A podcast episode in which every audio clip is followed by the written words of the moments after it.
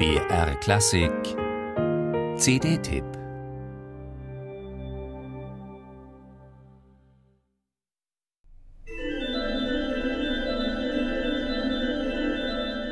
Music in Contrary Motion, Musik in Gegenbewegung, so der Titel dieses Orgelstücks von Philip Glass. Dessen gesamtes Orgelwerk, wie es auf dem Cover dieser Doppel-CD heißt, passt auf eine einzige CD. Allein das ist gegenläufig zu Johann Sebastian Bach und seinem umfassenden Orgelwerk, welches auf 20 CDs kaum genügend Platz hat. Aber auch sonst beinhaltet diese Veröffentlichung viel Gegenläufiges, wenn nicht Gegensätzliches, das sich auch von einem noch so bemühten Textheft nicht gerade rücken lässt. Warum auch?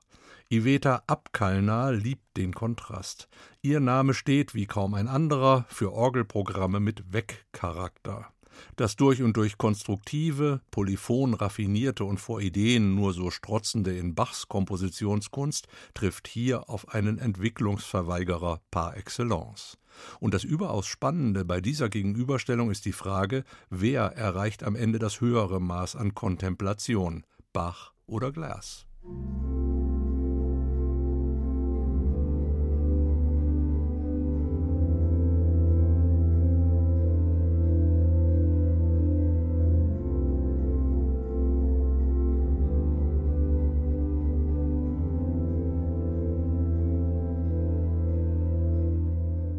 Diese Musik vom Ende des dritten Aktes der Oper Satyagraha wurde erst im Nachhinein zu einem Orgelstück.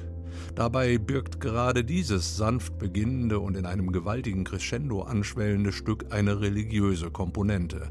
Erst recht vor dem Hintergrund einer Opernhandlung, die von Mahatma Gandhi und dessen gewaltlosem Widerstand erzählt.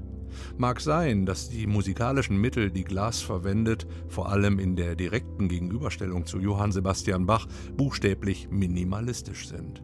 Umso ausgeprägter ist der meditative Charakter seiner Musik, die dem Hörer gestattet, die Gedanken schweifen zu lassen, während er bei Bach besser beraten ist, eben dies nicht zu tun.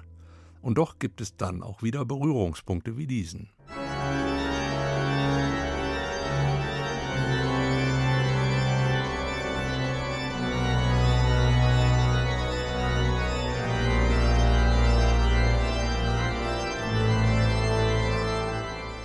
Im Schlussteil von Bachs G-Dur-Fantasie scheinen sich die beiden so unterschiedlichen Meister dann doch irgendwie die Hand zu reichen.